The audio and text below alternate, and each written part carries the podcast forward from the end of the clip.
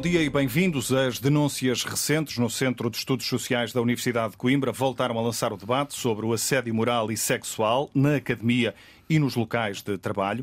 Mais de 12% da população portuguesa ativa já foi vítima de assédio sexual pelo menos uma vez ao longo da vida. É o que nos mostra o estudo Assédio Moral e Sexual no local de trabalho, desenvolvido pelo Centro Interdisciplinar de Estudos de Género do Instituto Superior de Ciências Sociais e Políticas, sobre o qual vamos eh, falar mais à frente no uh, Consulta Pública de hoje. Qual é a verdadeira dimensão deste fenómeno no país? As empresas, as instituições, as universidades estão ou não preparadas para lidar com as denúncias? E o que está ainda por fazer no sentido de prevenir casos como os que têm vindo a público nos últimos anos?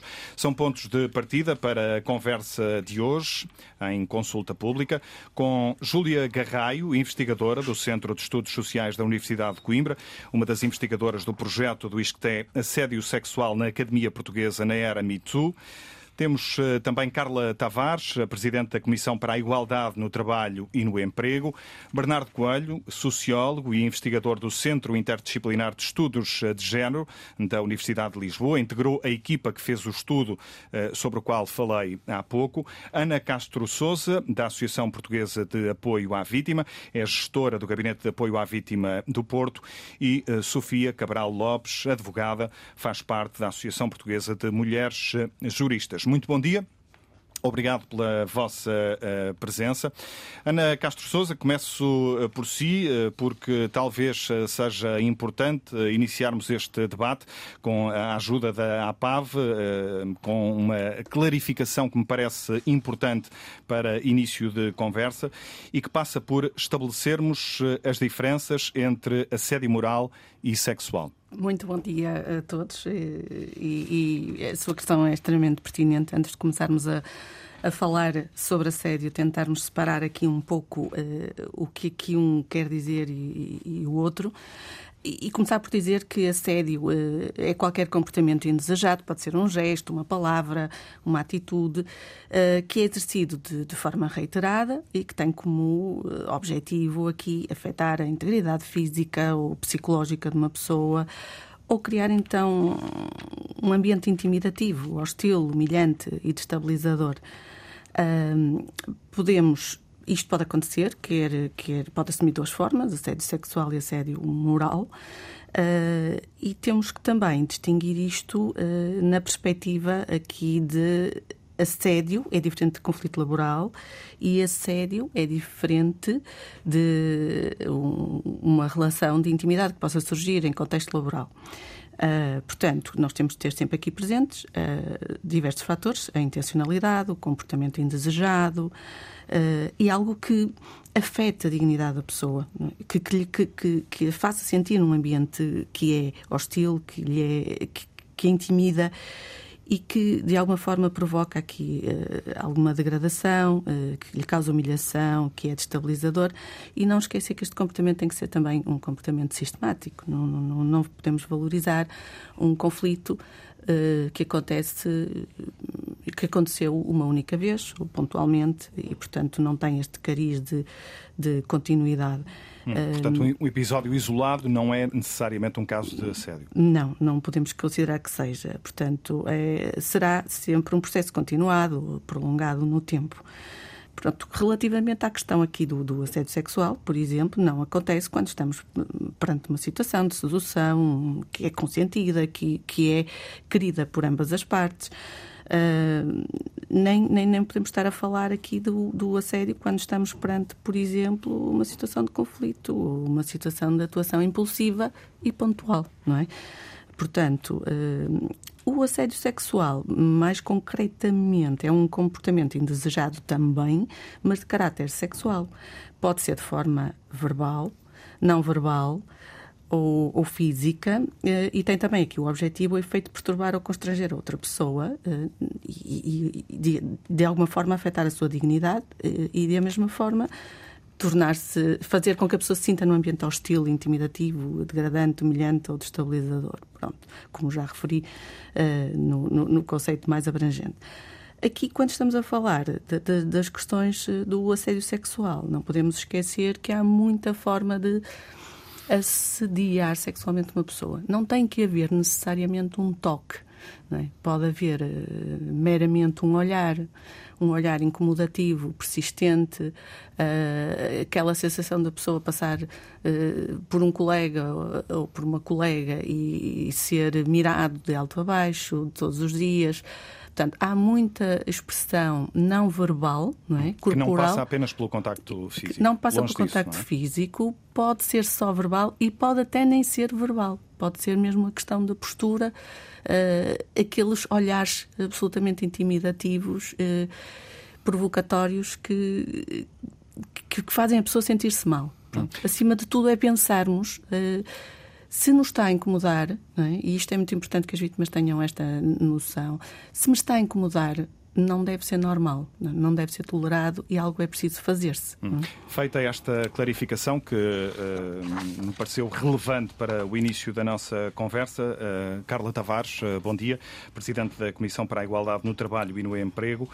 Um, importa agora percebermos a dimensão deste fenómeno no país, para além do que vai sendo uh, notícia uh, numa matéria em que o silêncio uh, fala muitas vezes mais alto.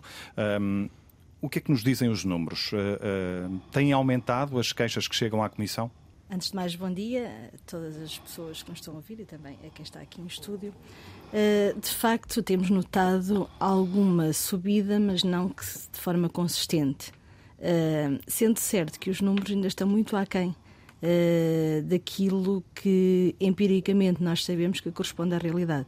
Uh, e se nós olharmos para, para, os, para as situações que chegam à CIT, sendo certo que a CIT só analisa as situações uh, de assédio que têm na sua base uma discriminação uh, em razão do sexo, uh, ou seja, tem que haver sempre uma discriminação sexual uh, por detrás, e só esses, nesses casos é que a CIT emite parecer e aprecia as questões mas de facto os números que nos chegam são irrisórios, são praticamente nulos.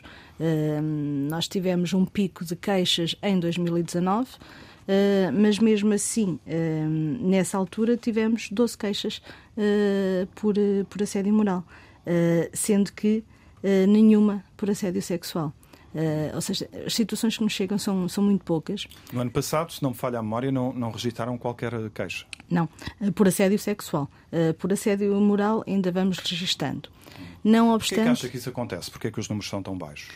Uh, essencialmente porque as pessoas, uh, quando são informadas, e agora também importa explicar o procedimento, porque quando uma trabalhadora ou um trabalhador se dirige à CIT, uh, a primeira coisa que faz é fazer a exposição da situação.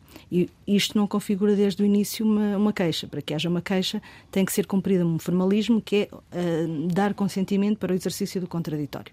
E se nós analisarmos, por exemplo, os números dos pedidos de informação decorrentes das situações de, de sédio e, os, e as situações que depois uh, dão em queixa, verificamos que há aqui logo um desnível. Ou seja, quando as pessoas são informadas que para prosseguir com a queixa terá que ser exercido o contraditório, neste caso junto da, do agressor ou da entidade eh, empregadora, também, como muitas vezes acontece, uh, invariavelmente a trabalhadora ou trabalhador diz não, então não quero.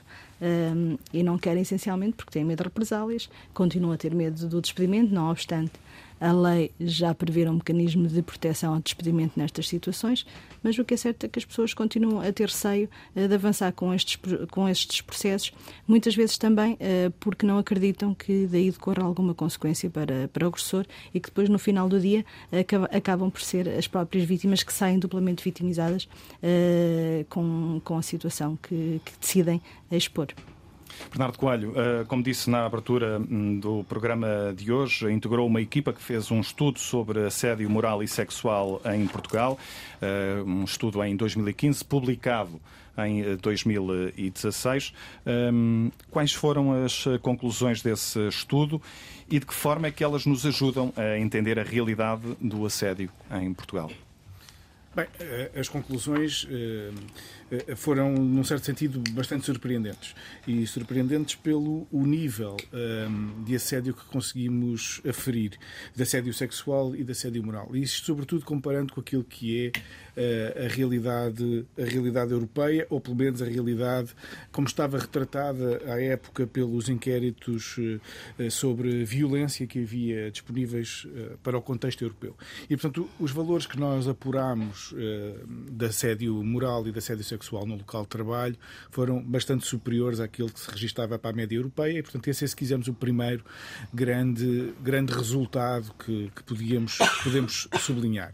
Um, também sublinhar que uh, uh, a inexistência durante muito tempo sobre um trabalho de fundo que fizesse um retrato global ao país e aos trabalhadores e à situação dos trabalhadores e das trabalhadoras relativamente às questões do assédio moral e sexual faz com que quando o inquérito surge não é, ele também tenha sido utilizado como um veículo de denúncia daquilo que estava calado é? e portanto isso faz com que seja um mecanismo tivesse sido um mecanismo importante importante para o confronto com esta realidade, que era uma realidade, digamos assim, oculta uh, na, na sociedade portuguesa, embora as pessoas a vivam todos os dias. Não é?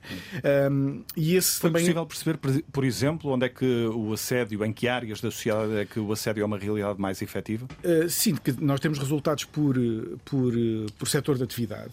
Uh, e os setores de atividade mais afetados, uh, interessantemente, também são aqueles que estão mais abertos ao público, nomeadamente aquilo que tem a ver com o comércio e retalho, os serviços, e, portanto, é aí onde se centra, digamos assim, grande parte das pessoas que são, que são vítimas destes comportamentos abusivos. E isto eh, quer para o assédio moral, quer para o assédio sexual. É também interessante perceber que as pessoas, embora estes valores de, de, de assédio sejam eh, bastante elevados, eh, quase ninguém recorria eh, a instituições para resolver o seu problema. Ou seja, detectámos, e este é um resultado também muito interessante, sobretudo comparando com um estudo que foi, cuja informação foi recolhida em 1989, o estudo só é publicado no início da década de 90, estudo também organizado, eh, elaborado pela professora Ligia Amâncio e Luísa Lima, do ISCTE, comparando com, com esse trabalho muito, muito anterior, o que se percebe é que há uma em 1989 havia uma espécie de naturalização do abuso. É? As mulheres sentiam uh, que isso era uma, o assédio sexual era uma consequência do facto de estarem no mercado de trabalho e, portanto, teriam de, seria uma consequência de, de, de, de sua integração no mundo, no mundo profissional. em, em 2015 isso não é assim, há uma profunda rejeição.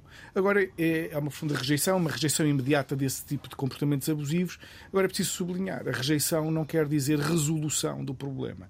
Uh, quer dizer que as pessoas, de facto, rejeitam esses, essas abordagens, rejeitam a sistematicidade dessas abordagens, mas depois não têm, ou sentiam não ter, os mecanismos apropriados para poderem resolver os problemas, para efetuarem as denúncias. E, portanto, havia valores, e nós detectámos valores muito baixos de queixa, de denúncia, ah, de recurso até ao sindicato, os valores também eram muito baixos, ou o recurso a um jurista, a um advogado, que pudesse utilizar também baixíssimos, e, portanto, o que significa que as pessoas viviam isto em silêncio e continuam, em grande medida, a viver em silêncio. E é Ou seja, isto... na esmagadora maioria desses casos, eh, não houve eh, uma, uma queixa formal, por exemplo, junto às autoridades, que é porventura, um dos últimos passos? Não, por aquilo que nós detectámos, não. Uh, o, se quisermos, os valores da assédio moral e sexual são muito superiores àqueles, do, àqueles valores que nós podemos registar nas, nas formas possíveis que nós uh, uh, colocamos como possíveis de, de, de, denúncia. E, portanto, não há, há uma grande decalagem entre aquilo que é a situação vivida e a situação denunciada, o que significa que há uma grande, uma grande disparidade entre aquilo que é vivido e aquilo que que é resolvido e nada é resolvido. E não será à toa que nós continuamos ciclicamente em Portugal a assistir a ondas, a picos eh, mediáticos em torno das questões do assédio. É no fundo quando a bolha rebenta em alguma instituição, em alguma organização, em algum setor de atividade e quando essa bolha rebenta, mediaticamente torna-se visível é? e publicamente torna-se visível a, a, a permanência e a persistência destes fenómenos abusivos. Porque durante muito tempo as pessoas vivem numa espécie de panela de pressão sem conseguirem, no fundo, resolver os problemas que os afetam. Isto, apesar de da existência de, de, de, mecanismos que estão previstos na lei desde 2017 ou 2018, penso eu, agora falha-me a memória, um, portanto, que é a obrigatoriedade de existência de códigos de conduta para a prevenção e combate ao assédio nas organizações, acima de, de, de sete trabalhadores. Uh, o problema aqui é qual é o estilo, digamos assim, ou a abrangência que esses códigos podem ter nas organizações. Não é? Uh, pode ser um código muito minimalista, ou pode ser um código mais ambicioso uh, e mais também mais protetor, digamos assim, uh, dos trabalhadores e das trabalhadoras. Já vamos perceber de que forma é que uh, a lei e as regras protegem nesta altura ou não as vítimas. Júlia Garraio, bom dia. Os casos de assédio nos estabelecimentos de ensino superior têm merecido particular destaque também ao longo dos últimos anos. Enquanto investigadora, participou num, num trabalho, num projeto sobre assédio sexual na Academia Portuguesa na era Me Too. Eh, durante alguns meses eh, ouviram mulheres ligadas a várias universidades do país, mulheres de diferentes eh, gerações, de diferentes idades e também de diferentes áreas científicas. O que é que tentaram perceber em concreto e a que conclusões é que chegaram?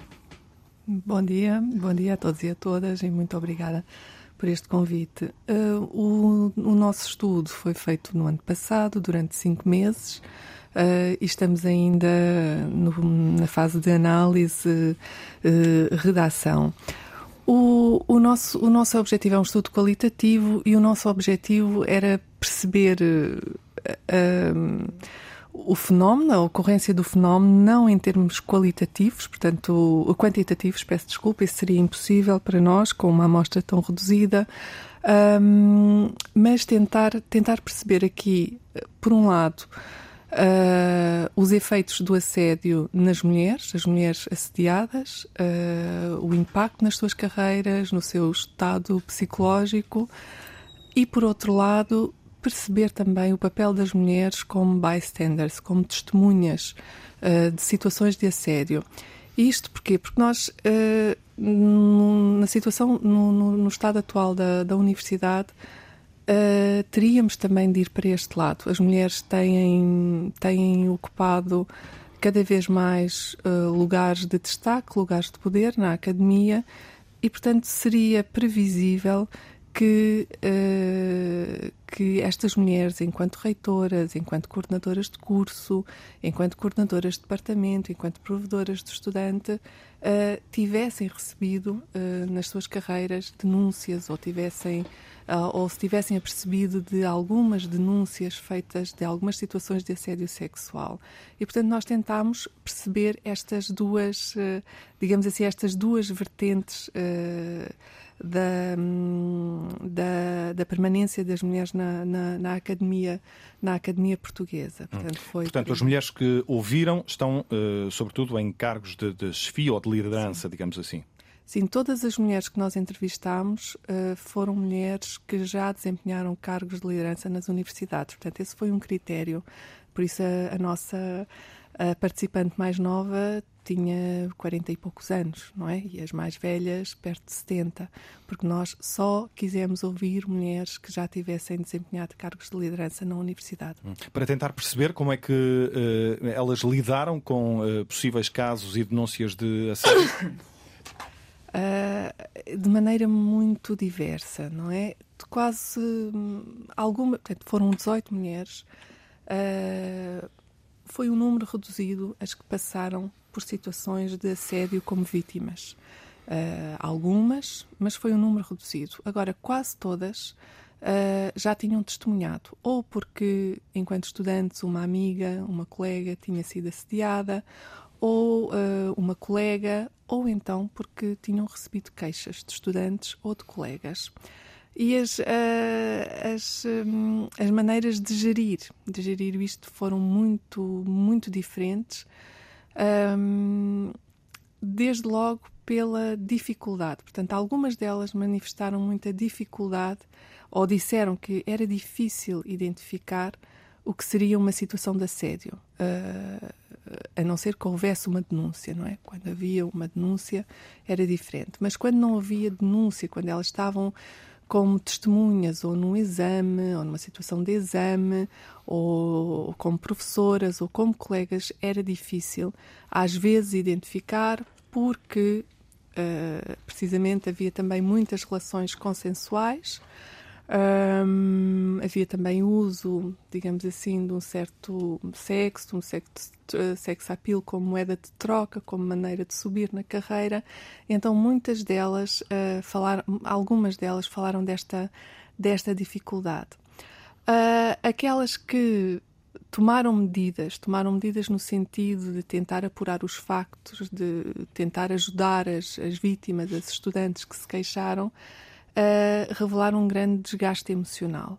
Uh, disseram que era, era muito difícil, uh, como colegas, uh, desde logo porque as estudantes, muitas vezes as estudantes vinham ter com elas, mas depois, como foi dito antes, havia uma primeira abordagem, mas quando eram informadas dos passos que havia que tomar a seguir, muitas dessas estudantes retraíam-se ou desistiam a meio do processo, digamos assim. E, e, então elas ficariam, ficavam numa situação um pouco, um pouco incómoda. E, e todas elas revelaram um grande desgaste emocional causado por estas situações em que eram vistas por vezes como traidoras, como colegas desleais uh, e algumas, uh, algumas também sofreram algumas uh, digamos assim, não penalizações, talvez umas, umas represálias, portanto tiveram de afastar-se de projetos, se os projetos eram liderados pelas pessoas acusadas de assédio. Uh, ou, uh, ou sim este tipo de este tipo de consequências para além do para além do desgaste emocional uh, tiveram também algumas pequenas uh, represálias na, na profissão. Hum. Alguma das queixas que, que vos foram relatadas uh, chegou uh, ou terminou em queixa oficial junto de, das autoridades? Conseguiram perceber isso? Dentro da universidade, sim. Portanto, houve algumas queixas que tiveram seguimento. houve houve um caso que nos foi relatado de, de, um, de um contrato que não foi renovado. Portanto, hum. Mas não saiu para fora da, da, universidade, ou seja, foi um processo não, gerido não. sempre no interior do, do, estabelecimento. Sim, sim, sempre a nível interno apenas. Sim. Destas que nos, que nos chegaram, todas foram geridas apenas a nível interno. Sofia Cabral Lopes, eh, bom dia também, eh, faz parte da Associação Portuguesa de Mulheres eh, Juristas. Portugal tem mecanismos legais necessários para lidar com, com os casos de assédio sexual e moral? Bom dia a todos e a todas. Um, Portugal tem mecanismos legais, eh, não são os suficientes ainda. Uh, desde logo, e nós quando pensamos numa, em sancionar o, o assédio, uh, vamos para o Código Penal. E nós no Código Penal não temos em lado nenhum uh, a definição de assédio. Hum. Não existe. Temos o, o, crime de importunação. É Temos o crime de importunação. A única, a única definição de assédio que existe é no Código do Trabalho. Uhum. aí sim, existe. mas a sanção, e é daí que a doutora Carla Tavares um, pode falar melhor do que eu a, a, esse nível, porque o assédio no, no trabalho está descrito na lei, tem a definição perfeita daquilo que é assédio eh, moral e sexual uh, no Código do Trabalho, mas depois todo, toda a tramitação para uh, fazer as queixas, para poder explotar um processo disciplinar, uh, porque aquilo que diz o Código do Trabalho é que o assédio constitui uma contraordenação muito grave.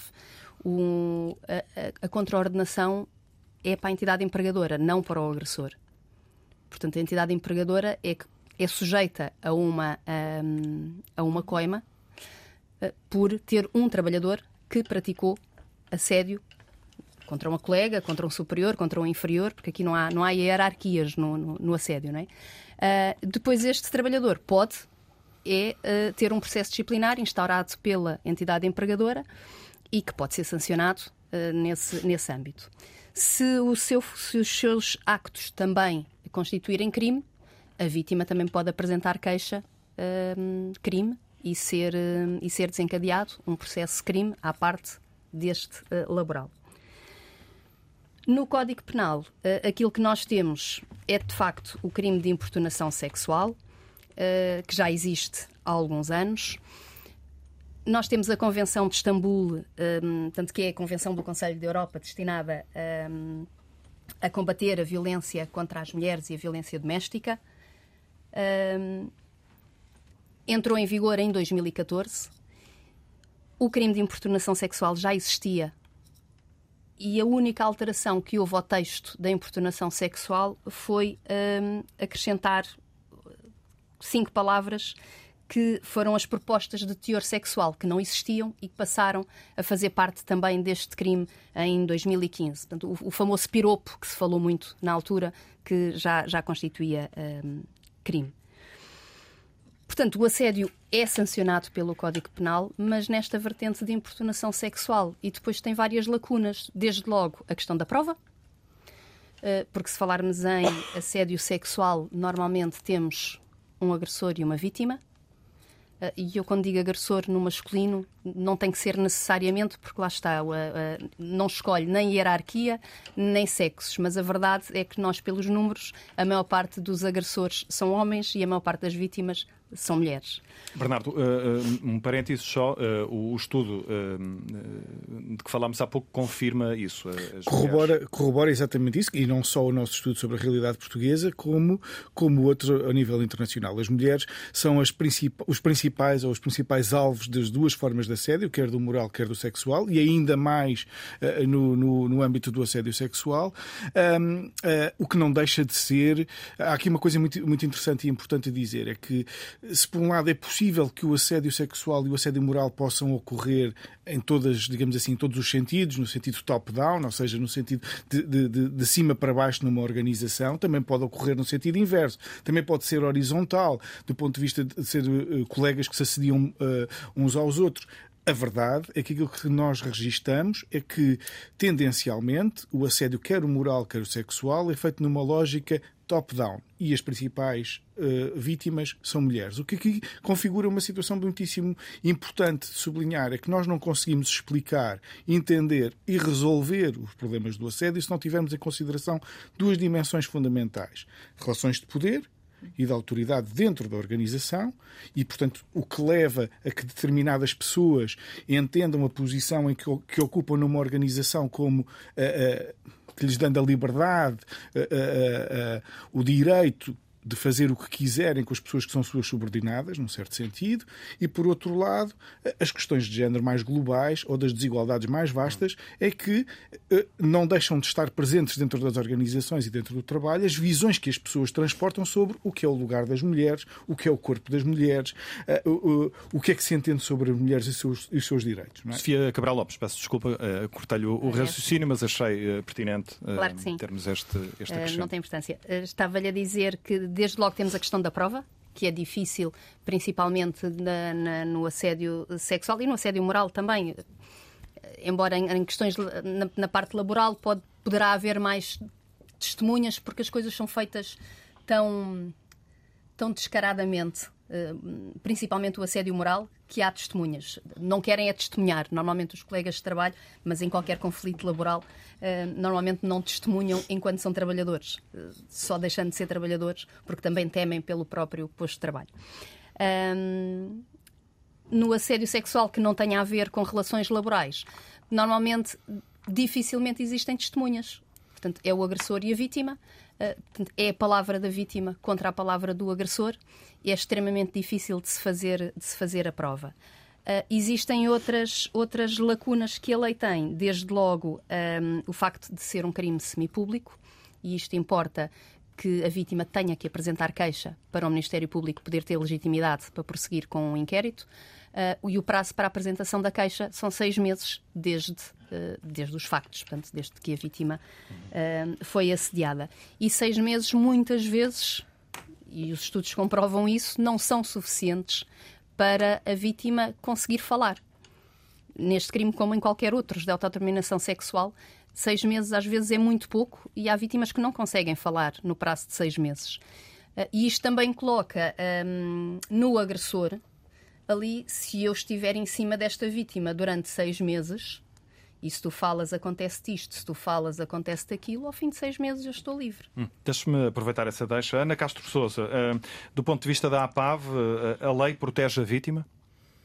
A lei poderia proteger um bocadinho mais a vítima.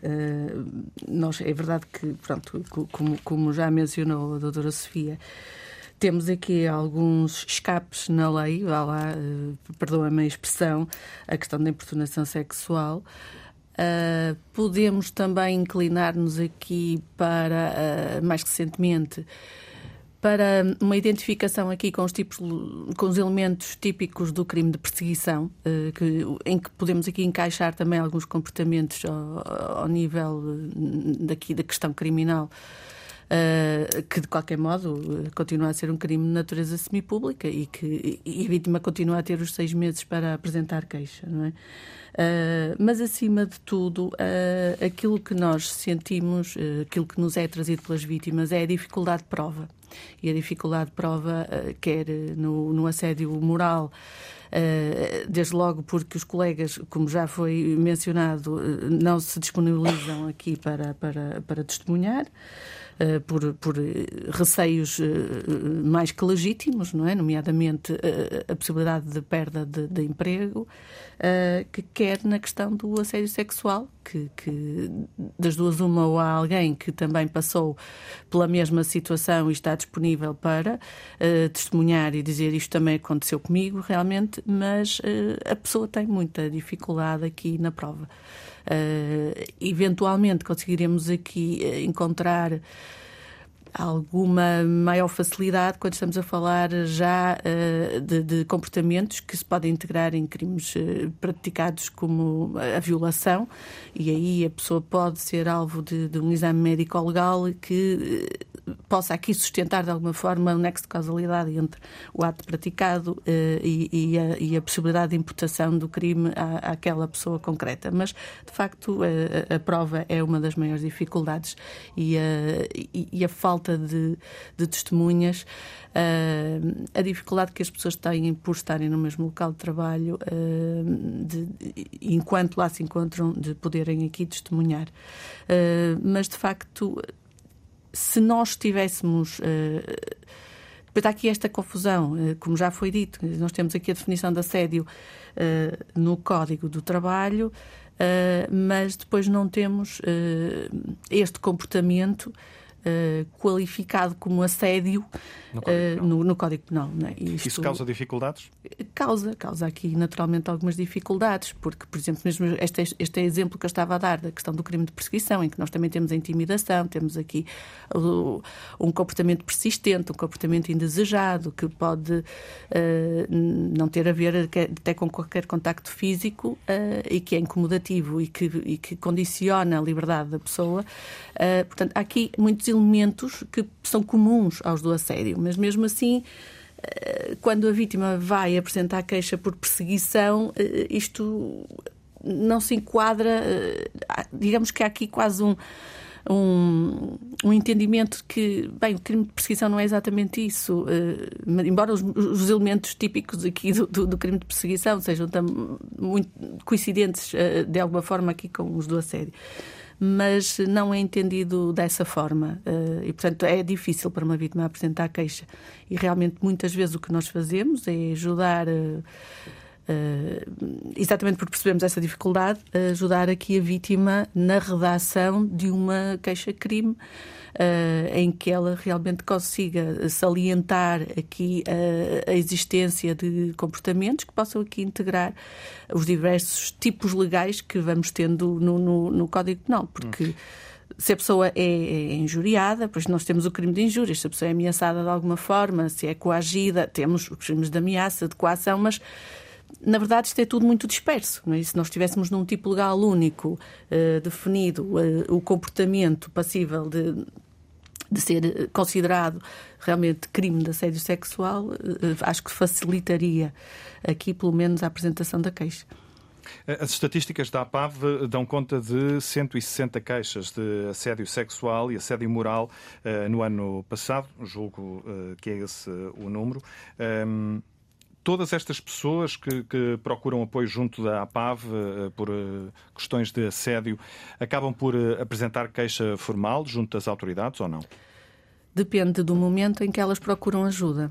Por vezes, o prazo para vá lá, apresentarem a queixa às vezes já passou, não é? E, portanto, a pessoa já às vezes até já nem está naquele local de trabalho, já teve que sair do local de trabalho, portanto está uh, a lidar com o impacto da vitimação. Uh, e, portanto, em termos uh, jurídicos, já não haverá aqui muito a fazer. Outras vezes, uh, efetivamente, vêm com o problema a acontecer, a situação, ainda estão a vivenciar a situação, mas têm que refletir sobre os prós e os contras de apresentarem queixa. Muitas vezes querem saber se vale a pena. É muito uma das questões que as pessoas colocam é, mas acha que vale a pena? Uh, o, que é que, o que é que eu devo fazer? Claro que, uh, acima de tudo, o que nós tentamos aqui é empoderar a vítima no sentido de ela própria tomar a decisão, a decisão e de refletir sobre as vantagens e desvantagens de o fazer uh, para a sua própria vida, não é? Para, para que, que impacto é que, como é que a vítima depende também do, do, tipo de pessoa, não é? A vítima muitas vezes tem uma necessidade de que seja feita justiça e então aí sim faz mais sentido até para a sua uh, restauração, uh, vá lá, uh, recuperação, apresentar uma queixa e, e tentar demonstrar em tribunal realmente aquilo que lhe aconteceu.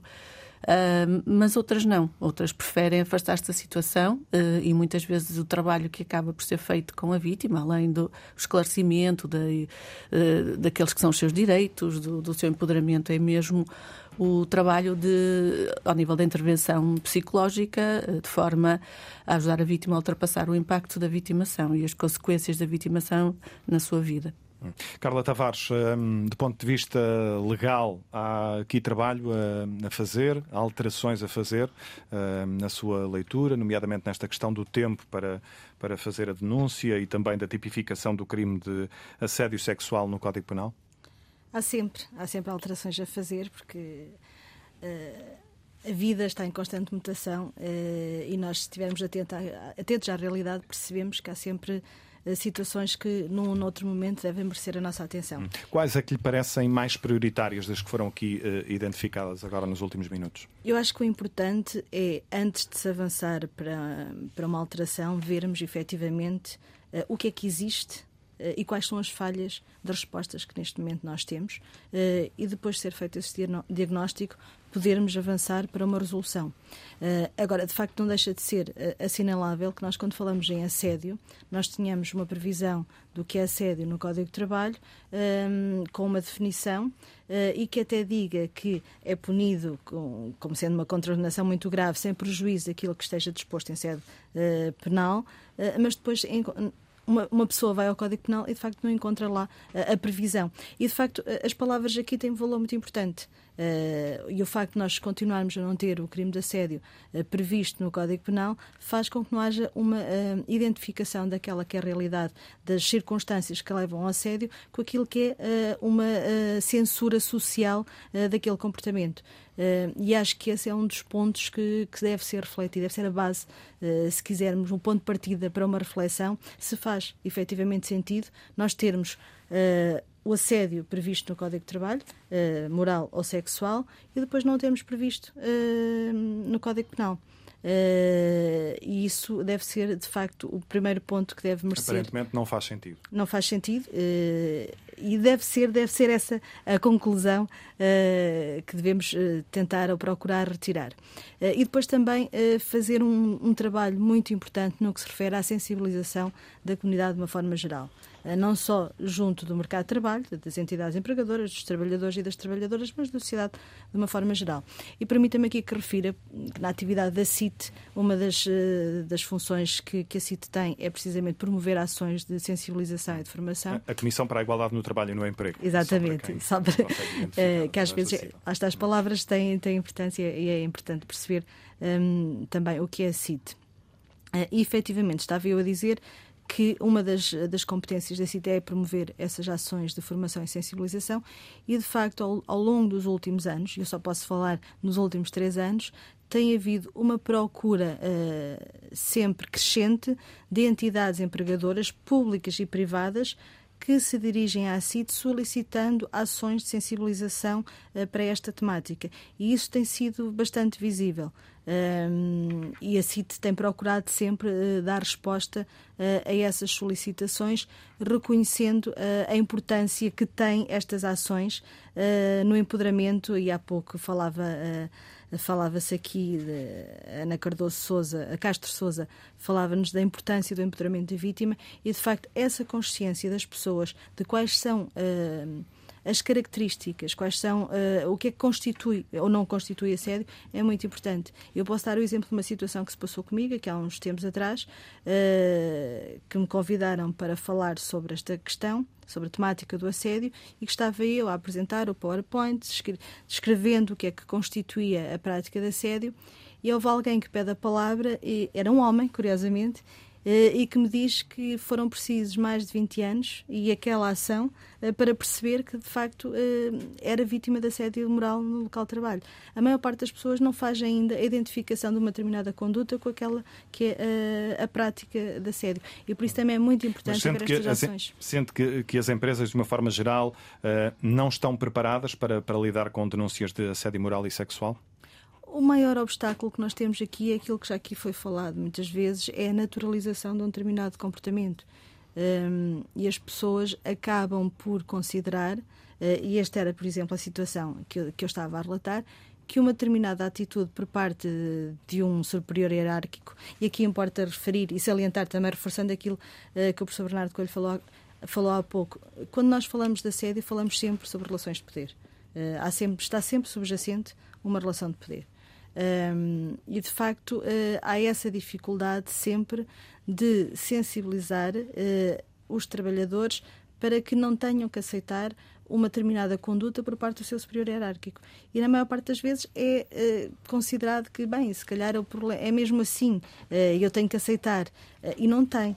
e é muito importante que seja eh, bem clarificado que este tipo de comportamentos não pode ser uh, aceite, que não pode ser normalizado, porque de facto não é um comportamento que seja adequado para, para as relações de trabalho e para as relações também em sociedade, da forma como nós nos relacionamos uns com os outros.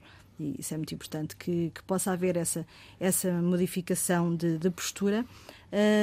sendo que há todo um caminho, e eu volto a, a repetir o que tinha dito de início, é muito importante vermos uh, quais são as respostas, as respostas que temos agora uh, e perceber uh, o, o que é que podemos fazer para melhorar. Um, isso, e para isso é muito importante também analisarmos os estudos que têm sido uh, promovidos uh, sobre esta temática. Este estudo que foi promovido, uh, que foi elaborado pelo, por esta equipa de investigadores, mas que foi promovido pela CIT, no âmbito de um projeto financiado pelo Mecanismo Migrante, um, e que de facto é importante, e que daqui também saíram algumas conclusões, nomeadamente as alterações que foram feitas ao Código de Trabalho, precisamente, e que nos permitem hoje estar aqui a falar sobre a questão da proteção no despedimento, sobre a obrigatoriedade das empresas terem uh, códigos uh, de prevenção e combate ao assédio uh, no local de trabalho, códigos de boa conduta. Aliás, a CIT, na sequência também deste, deste estudo, elaborou um guia para, para as empresas poderem elaborar os seus próprios códigos de, de boa conduta, mas isto só não chega. É preciso termos consciência que, para além disto que está a ser feito, é preciso um reforço da fiscalização. Uh, nós, nós há pouco falávamos não sabemos se é feita fiscalização ou não quanto ao número de empresas que possuem ou não possuem os códigos de, de, boa conduta. Uh, há todo um trabalho, nós temos que identificar o que é que está a ser feito, o que é que não está uh, a ser feito da melhor forma, o que é que está em falta e, e procurar corrigir. E estas situações que ultimamente têm, sido, têm vindo a público uh, devem mobilizar-nos precisamente para esta ação, para percebermos alguma coisa não está bem, porque estas situações continuam a ocorrer. E há pouco também falámos que continuam a ocorrer em picos e, curiosamente, quando nós temos estes picos mediáticos, é precisamente quando na CIT também são recebidas mais situações, eh, mais pedidos de informação e mais denúncias eh, decorrentes da, da prática de assédio. Eh, mas não podemos continuar neste sistema de há, uma, há um pico mediático, vai haver mais queixas, mas depois o assunto é esquecido durante um tempo e depois voltamos a falar daqui, disto daqui a uns meses, quando houver mais uma situação uh, mediática, mas que só acontece estas situações mediáticas quando tem algum impacto social. Porque quando é no, no seio de, de, empresas, de entidades empregadoras, no seio que ninguém eh, necessariamente conhece acabam, e que não trazem para, para, para o espaço público, as coisas continuam a acontecer.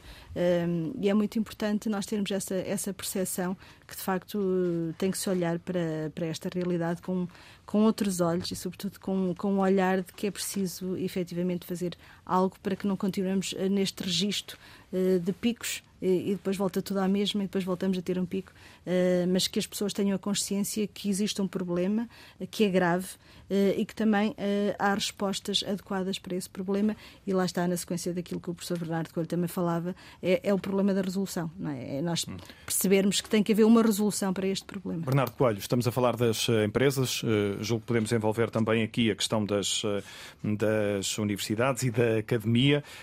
De uma forma geral, estas organizações organizações uh, estão ou não preparadas para uh, lidar com, com as situações de, de assédio? Deixe-me só fazer, antes de responder mais diretamente à sua questão, uma, uma nota sobre aquilo que tem vindo a ser dito. No sentido em que uh, daquilo que é o, os fatores protetores, digamos assim, daquilo podem, das pessoas que são vítimas de, das duas formas de assédio, moral ou sexual, ou pessoas que são testemunhas desse tipo de, de, comportamentos abusivos. A lei prevê um nível de proteção, e é um nível de proteção, eu diria, interessante e importante, contudo, esquecemos-nos de um fator absolutamente crucial e que está a montante, que é o facto de nas sociedades contemporâneas e na sociedade portuguesa atual, os vínculos laborais serem, uh, ou uma grande parte dos vínculos laborais serem de natureza precária. E a precariedade dos vínculos laborais uh, permite duas coisas. Por um lado, permite o exercício abusivo do poder por quem o tem dentro das organizações, e por outro, inibe quem sofre eh, este tipo de comportamentos abusivos de apresentar a denúncia ou de fazer uma queixa formal porque teme uh, verdadeiramente pela permanência do seu, do seu trabalho e do seu rendimento. Uh, e, portanto, essa questão é absolutamente crucial, porque uh, as empresas, as organizações, as instituições a academia, as universidades podem ter, elaborar códigos eh, que vão de acordo com a lei de, da proteção do trabalho, mas a questão é que os vínculos, eles próprios são precários e ao fim, às vezes, de seis meses, ou de quatro meses, ou de um ano, uh, uh, vão, vão terminar e, e, basta não serem renovados. E é esse o medo da não renovação desses vínculos precários pode estar como origem da falta, se quisermos, da falta de denúncias e da, da falta de queixas, independentemente da lei prever um tipo de proteção. Mas a a questão é que a proteção que prevê não, eh, digamos assim, não, não consegue abranger eh, a situação dos vínculos mais, mais precários. E essa questão é absolutamente crucial. Depois, um outro aspecto que eu gostaria de referir tem a ver com a prova. Uh, de facto, a prova pode não ser simples e não é simples. Agora, devemos perceber é que se calhar ela também não é tão complicada como nós podemos nos possa parecer à partida. No sentido em que quem exerce estes comportamentos abusivos, seja do assédio moral ou do assédio sexual, tem um, um certo sentimento de impunidade. E isso faz com que deixe rastro deixe rastro naquilo que faz. Falávamos no início da nossa conversa sobre o que define o assédio moral e o assédio sexual. Ah, e há um componente muito importante na contemporaneidade é que não é de facto só estritamente físico ou estritamente verbal. Até neste momento passa por trocas de mensagens, trocas de mensagens que são elas, podem ser imagens, podem ser pura e simplesmente imagens. E as mensagens são, se quisermos, um elemento uh, fundamental para esse rasto, para esse rasto, ou para, para, para, criar esse rasto de prova. Não é? A tendência que as pessoas que são vítimas de assédio têm é porque as coisas, vamos pôr eh, as coisas pelas palavras, pelas palavras certas, comportamento comportamento abusivo que sofrem as enoja, num certo sentido, eh, há a, tendência de apagar, de elidir essas mensagens, essas comunicações, essas imagens que vão sendo, que vão recebendo. Ora bem, se calhar o primeiro conselho a ter é as pessoas. Bem, é, é preciso respirar fundo, mas guardar aquilo que se vai recebendo. Porque esses elementos, mesmo que sejam relativamente esporádicos, eles vão marcando uh, vão fazendo evidência daquilo que as pessoas vão, vão sofrendo. Mas a nota fundamental relativamente à prova é esta: é manter um pouco a cabeça fria uh, é, e ir guardando aquilo que são as mensagens, os e-mails, os SMS, mensagens nas redes sociais, uh, porque o assédio, podendo uh, estar associado a relações profissionais não quer dizer que tenha de, de, acontecer dentro das quatro paredes da organização ou da entidade empregadora. Uh, uh, pode ocorrer fora dessas quatro paredes e pode ocorrer pelo aquilo que são as nossas redes, as nossas pertences às redes sociais, digitais, etc. E, portanto, perceber que um, o assédio passa por todas essas dimensões é, é absolutamente uh, crucial. Bem, à sua questão, voltemos à sua questão que tinha a ver sobre uhum. se as organizações estão preparadas para, para o tratamento e para a resolução destas, destas, eh, destas questões e de, de, do assédio moral e do assédio sexual. Bem, haverá umas mais preparadas do que outras, dependendo do tipo até de códigos eh, de boa conduta para a prevenção e para o combate do assédio que, que tenham elaborado, uh, dependendo também da sua dimensão e do seu capital crítico, digamos assim, porque não podemos exigir que uma empresa com 10 trabalhadores tenha uh, versões muito elaboradas e muito ambiciosas dos sistemas de resolução. Se calhar vai ter de externalizar isso para outra entidade. Uh, mas organizações maiores tendem a ter, digamos, ou deveriam ter códigos mais ambiciosos desse ponto de vista. Um, eu penso que nós ainda estamos em Portugal numa situação de, relativa ou bastante imaturidade relativa uhum.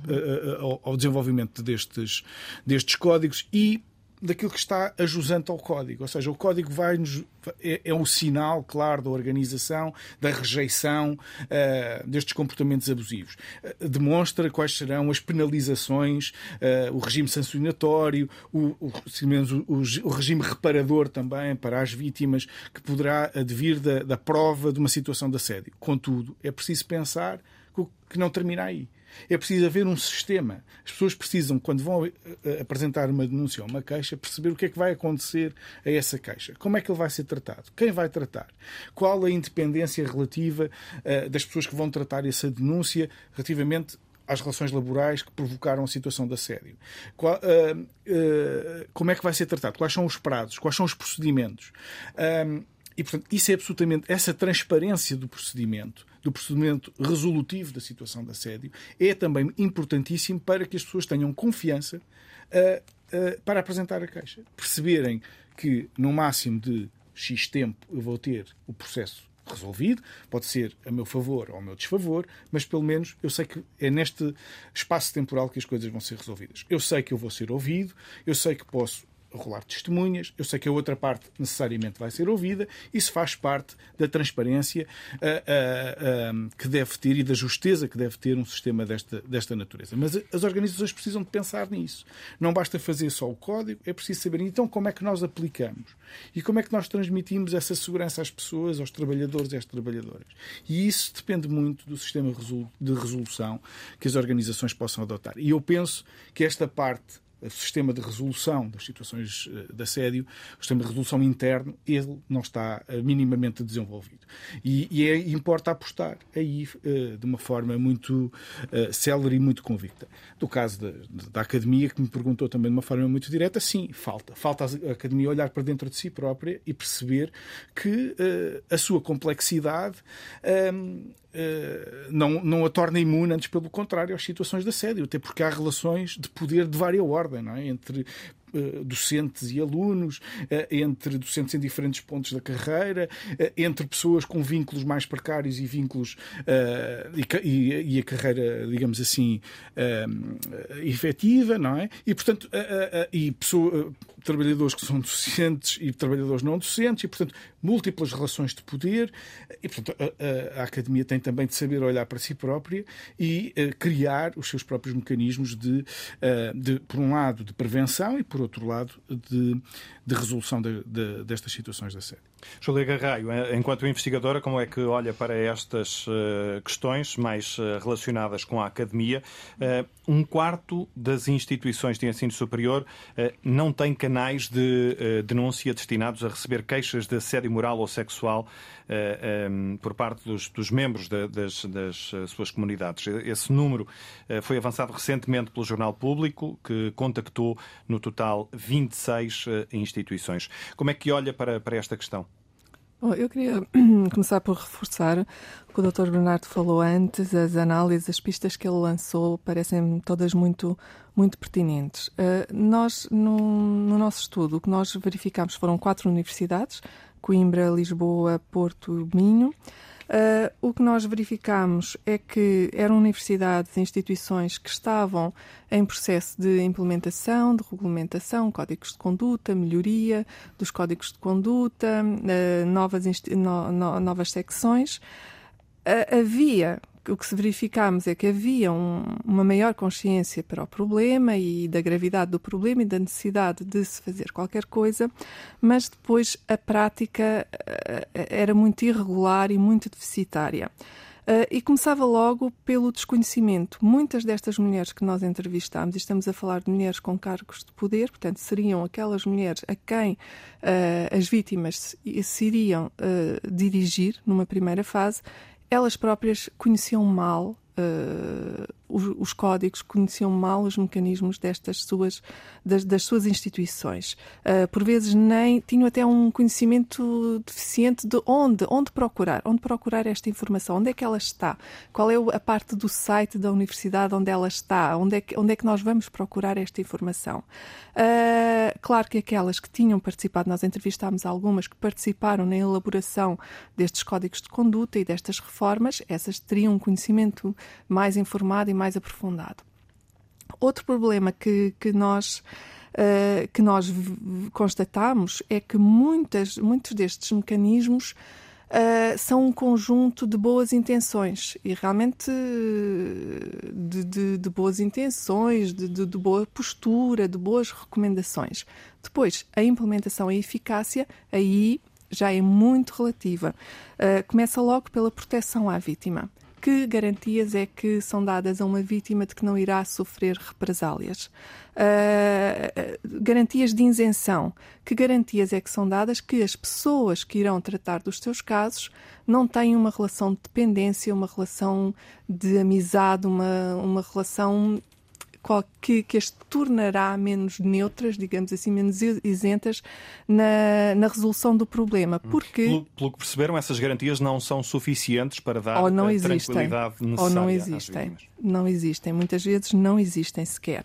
Portanto, tudo isto há aqui um conjunto de mecanismos que torna estes mecanismos uh, insuficientes e, e, e, não estimulam, portanto, não criam um espaço de confiança para, para, para estas denúncias. Portanto, é todo todo este, toda esta reflexão que eu creio que a Academia tem de fazer não é uh, tanto as boas intenções, não é tanto dizer vamos criar aqui cursos de formação sobre assédio, vamos, uh, vamos uh, pôr placares a explicar que o assédio não é tolerado na nossa instituição.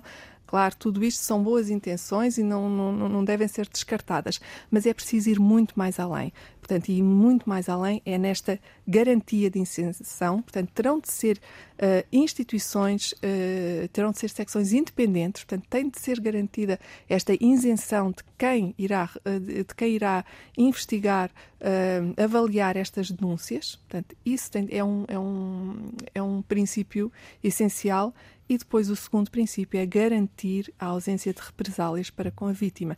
Isto só mais um momento, e eu aqui queria também reforçar o que foi dito pelo Dr. Bernardo um, sobre o contexto universitário e aqui distinguir entre um, o que é uma situação de assédio para com estudantes de licenciatura, uh, onde haverá um ambiente um pouco mais anónimo que poderá facilitar, por um lado, a existência de prova, no sentido de testemunhas, visto o contacto entre, entre estudantes e docentes, uh, não ter de ser um, um contacto necessariamente privado, portanto, pode ser sala de aula, pode ser uh, apenas via exames, via orais, ou seja, quando há alguma testemunha.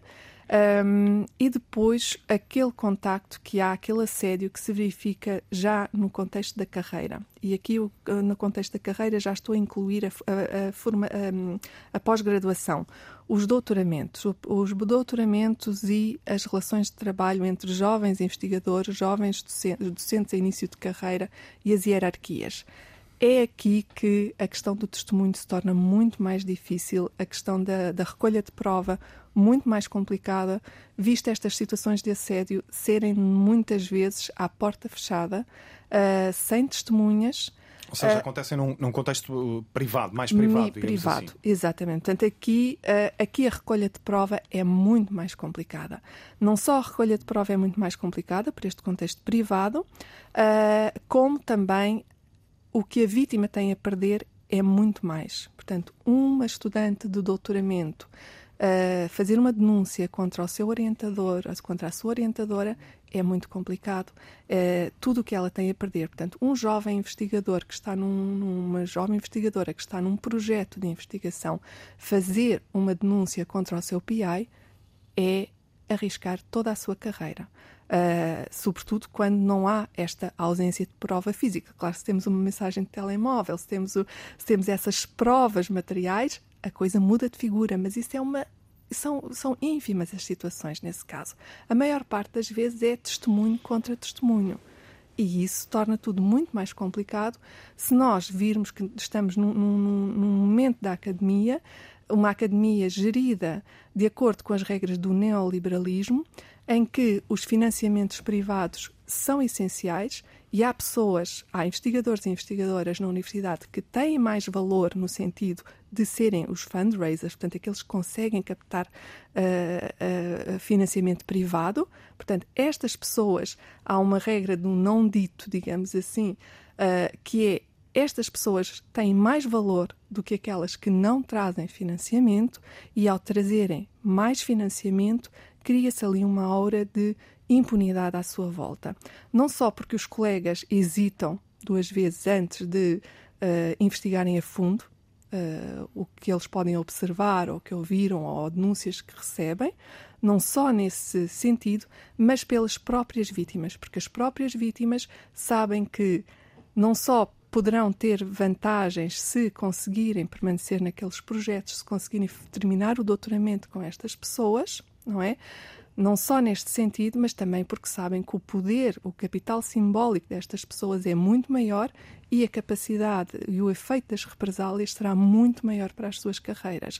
Portanto, há toda, toda esta questão do neoliberalismo, da gestão neoliberal da universidade que também é preciso ter em conta aqui, que vai muito para além de, de reformas uh, do ponto de vista jurídico e da legislação. Hum. A Ministra da Ciência revelou no, nos últimos dias, na semana passada, se não me falha a memória, os eh, resultados de um inquérito às instituições de, de, de ensino superior uh, uh, que dá conta de 38 queixas de assédio sexual nos últimos cinco anos apenas eh, quatro eh, resultaram em sanções. Enquanto uh, investigadora, enquanto pessoa que olha com particular atenção para, para este fenómeno, estes números parece-lhe que retratam a realidade? Esses números não, não me espantam. Também eu, eu vou, vou pegar nas, nestas entrevistas que nós fizemos.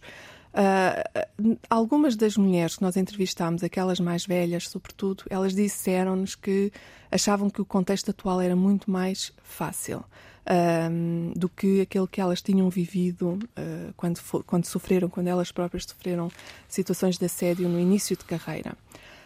e elas disseram, algumas disseram algo que me parece muito interessante, que foi o porquê não denunciaram ou porquê desistiram a meio das queixas. Portanto, algumas tentaram verbalizar, uh, mas acabaram por desistir e outras nem sequer tentaram. Uh, e o que elas, há uma que diz, um, uma, uma destas entrevistadas, das participantes mais velhas, que diz: o que é que é coragem? Coragem não é nós deitarmos a, de um, a tirarmos de um despenhadeiro, a tirarmos de um penhasco. Isso não é, isso é tolice, isso é burrice. Uh, ou seja, o que, ela, o que elas desenvolviam, uh, o que elas desenvolveram, portanto, estas mulheres, foram estratégias de evitamento uh, muito difíceis. Portanto, tentar evitar estar no gabinete com o orientador a certas horas, porque sabiam que nessas horas uh, estariam sozinhas, não poderiam, não poderiam pedir ajuda. Portanto, tentar estar sempre na presença de outras pessoas, tentar mudar de orientador. Portanto, essa também foi uma, uma estratégia. Mudar de emprego, mudar de departamento, mudar de, mudar de universidade. Ou seja, todo este contexto, e como eu lhe disse, este, este contexto atual, não é? Do, do, dos financiamentos privados que cria estas dependências, eu creio que é preciso olharmos para estes contextos e perceber que para muitas pessoas que estão na carreira universitária. Portanto, eu aqui não estou a falar dos, das estudantes de licenciatura, uh, estou a falar de quem entra, de quem vai para doutoramento, quem inicia carreira. Uh, para muitas destas pessoas, o denunciar é um risco, é um risco acrescido. Portanto, esta, este, este risco da dupla vitimização uh, é, é, é, real.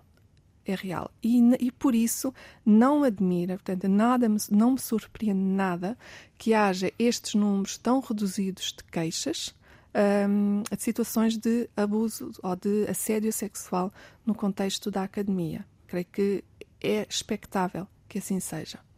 Obrigado, Júlia Garraio. Para quem eh, chegou há pouco à nossa companhia, estamos em consulta pública na Antena 1, assédio moral e sexual, eh, esta manhã em eh, debate com Ana Castro Souza, da Associação Portuguesa de Apoio à Vítima, Carla Tavares, a Presidente da Comissão para a Igualdade no Trabalho e no Emprego, Bernardo Coelho, sociólogo e uh, investigador, Júlia Garraio, também investigadora do Centro de Estudos Sociais da uh, Universidade de Coimbra, e Sofia Cabral Lopes, da Associação Associação Portuguesa de Mulheres uh, uh, Juristas. Uh, Sofia, retomo a conversa também consigo e a propósito de, destas dificuldades de se conseguir provar uh, o assédio uh, sexual, dificuldades que já foram aqui abordadas um, nestes uh, minutos de conversa.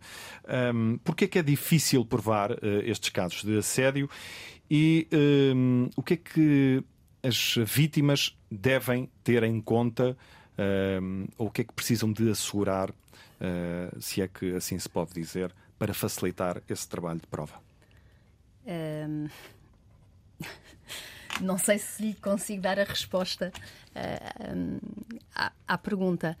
A prova é difícil sempre que o crime só tem a vítima e o agressor neste crime ou em qualquer outro. Temos a violência doméstica, que é a mesma coisa, não é? Quando é cometido entre quatro paredes, em só temos o agressor e a vítima, a, a prova é difícil. Quando temos a palavra da vítima e a palavra, a palavra, do, agressor. do, agressor. Depois temos o próprio sistema judicial, um, em que a dúvida beneficia sempre o, o réu, portanto, o arguído. Uh, é o nosso sistema. Uh, e é assim que funciona. Portanto, só se houver prova é que ele é condenado, só se houver indícios fortes de que a condenação poderá existir é que existe uma acusação. Uh, caso contrário, os processos são arquivados uh, ou eles são absolvidos em, em julgamento. Uh, aquilo que, que a doutora Ana Castro Souza estava a dizer em relação à vítima, agora no, na parte final, é triste, mas é a realidade o ter que o mudar de orientador, o mudar de trabalho, todos os conselhos que se dão à vítima, ou seja, colocar o ónus na vítima para que o crime não aconteça, não te ponhas a jeito. E isto não devia acontecer. Não tem que ser a vítima a mudar de orientador, não tem que ser a vítima a mudar de trabalho, não tem que ser a vítima que tem medo de passar naquela rua à noite porque pode aparecer alguém que, que faça e que se exiba que isto ou aquilo. Uh, mas isto acontece. E porque o sistema não funciona uh, como nós gostaríamos que funcionasse, porque as vítimas também não têm, uh, não acreditam no sistema judicial. Um, porque as vítimas não são acompanhadas de advogados nestes processos. Enquanto que a vítima, quando apresenta uma queixa e quando formaliza uma queixa, assim que é ouvido o agressor e é constituído arguído, ele tem automaticamente um defensor. Se não tiver um advogado particular, é uh, automaticamente nomeado um defensor oficioso, portanto, um advogado para o acompanhar até ao julgamento. À vítima, isto não acontece. Portanto, a vítima não tem direito a advogado nomeado. Uh, ou tem que pedir fazer um, preencher um formulário e pedir à Segurança Social que lhe seja nomeado se não tiver recursos financeiros para isso, e isto pode demorar dois, três, quatro, cinco meses. Um, pode passar o tempo da dedução da queixa. Que são os tais, uh, que são os tais seis meses. Um, ou então tem que pagar um advogado particular para acompanhar uh, neste processo. E isto é extremamente importante porque está sozinha. Não, é? não tem, não tem aqui um, um, profissional que a possa aconselhar. Uh, traz associações, obviamente, que, que, também prestam este tipo de, de, apoio, como é o caso da, da APAF, que presta apoio jurídico, uh, mas não tem ali um advogado que a possa acompanhar mais, mais concretamente. Um, e depois é preciso sensibilizar também as vítimas para outra coisa. Uh, há um descrédito na justiça, é verdade, mas também há um, uma sensação sempre das vítimas para a impunidade do, do agressor. Às vezes porque, de facto, existe, porque são absolvidos e existe essa impunidade, mas muitas vezes há, nós temos penas suspensas. Nós temos, por exemplo, o crime de importunação sexual é punido com pena de prisão até um ano ou uma pena de multa. O crime de perseguição também tem a pena de multa ou prisão até três anos. É óbvio que um agressor que cometa um crime destes pela primeira vez, que não tenha qualquer crime averbado no seu registro criminal, não vai ser condenado numa pena de prisão efetiva vai ser condenado, muito provavelmente, numa pena de multa. Se cometer pela segunda vez, a pena de multa aumenta. Depois temos a pena suspensa. Quer dizer, isso ou, ou, é tão grave que se calhar já não cabe na importunação sexual e vamos para uma violação, ou então é preciso que haja aqui vários crimes da mesma natureza para que um juiz aplique uma pena efetiva de prisão. E se nós temos um, um agressor que é condenado a uma pena de multa, a sensação da comunidade e da vítima é saiu impune. E isto não é verdade. E é preciso sensibilizar as pessoas para que isto é uma condenação efetiva. Nós não podemos encarcerar todas as pessoas que cometem crimes. Um, e uma pena de prisão acontece, mas não acontece sempre. E uma pena de multa fica averbada ao registro criminal. Portanto, é uma condenação. E é preciso sensibilizar as pessoas para isto. Isto não é impunidade. Isto é uma condenação. Se concordar, deixe-me entrar aqui numa, numa eh, questão mais uh, concreta. Um, uh, o professor Bernardo falava há pouco um, do facto de a vítima se sentir uh, enojada com, com a investida do, do agressor. Um, o que lhe pergunto, e, portanto, e, e, tendo tendência para ignorar, digamos assim, o que lhe pergunto é se é relevante, até do ponto de vista da prova, uh, numa fase inicial, a vítima dar sinal de rejeição dessa investida. Claro que sim. A rejeição. Eh, dar sinal ao agressor. Ao agressor, sim. Até... Ou seja, não ignorar. Não ignorar, até porque há. Pode haver aqui comportamentos tão subtis nós não somos, não somos todos iguais e não, não, não percepcionamos uh, uh, as ações dos outros da mesma forma. E às vezes, uh, por exemplo, uma funcionária que está ao computador e o seu chefe vem por trás e coloca-lhe a mão no ombro para lhe explicar qualquer coisa no monitor. Aquele ato pode ter ali alguma intenção, mas também pode não ter. Mas quem o percepciona pode sentir-se incomodada mesmo que ele não tenha essa intenção. Portanto, se se sente incomodada, é dar sinal, que é para a pessoa perceber eh, eu não devo fazê-lo, porque se não tiver intenção, então ele não volta a fazer. Se voltar a fazer, é porque de facto eh, tinha intenção e vai continuar a, eh, a fazê-lo, e a vítima já deu sinal de, de, de, rejeição, e isso é importante, obviamente que sim. Quando há uh, casos de assédio por mensagem, por exemplo, é importante guardar essas mensagens? É importante guardar essas mensagens. Um, e aí as mensagens, dependendo do, do, do conteúdo delas, da intensidade de, de, da repetição, um, tanto podem entrar no assédio como podem entrar no crime de perseguição, o chamado stalking. Um, que podem ser por chamada, por, por, por mensagens, por, por chamadas, eh, por imagens, como, como o professor Bernardo estava, estava a frisar. Eh, portanto, é importante guardar porque tudo isso é prova. Eh, tudo isso é prova porque nós sabemos que hum, há muitas pessoas que ah, eu vou ali, levo o meu telemóvel e vou gravar. As gravações não são permitidas se a outra pessoa não saber que está a ser gravada. Portanto, como prova, não são permitidas como prova em sede de julgamento. Enquanto que a mensagem é, porque foi a pessoa que enviou a mensagem um, à vítima. Portanto, guardar sempre, como é óbvio. Ana Castro Souza, eh, do ponto de vista da, da APAV, uh, o que é que uma vítima de assédio moral ou sexual uh, deve fazer? Quais são os passos a dar? Desde logo, isto que a doutora Sofia Cabral Lopes estava, estava a dizer, guardar, e já foi mencionado antes pelo professor Bernardo, guardar tudo o que sejam mensagens, nós costumamos dizer para as pessoas fazerem capturas de ecrã, Uh, pronto, nem todas têm capacidade de guardar as mensagens, mas pelo menos ser as capturas de ecrã uh, que possam depois, uh, de alguma forma, exibir. e hoje em dia, curiosamente, as pessoas que praticam determinados atos que podem ser considerados crime nem sempre têm o cuidado de se proteger e, portanto, usam uh, o WhatsApp, as, as, mensagens de telemóvel, as redes sociais, muitas vezes uh, para fazer as suas ameaças é? e as suas abordagens. Portanto, tudo que seja comunicação de alguma forma escrita ou por imagens que seja transmitida à vítima, claro que é fundamental que guardem. Portanto, nós também tentamos sempre sensibilizar a vítima para a necessidade da preservação da prova obviamente. E, e há também aqui uma atitude que, que, tem que ser clara por parte da vítima, que, que também foi aqui referida pela doutora Sofia.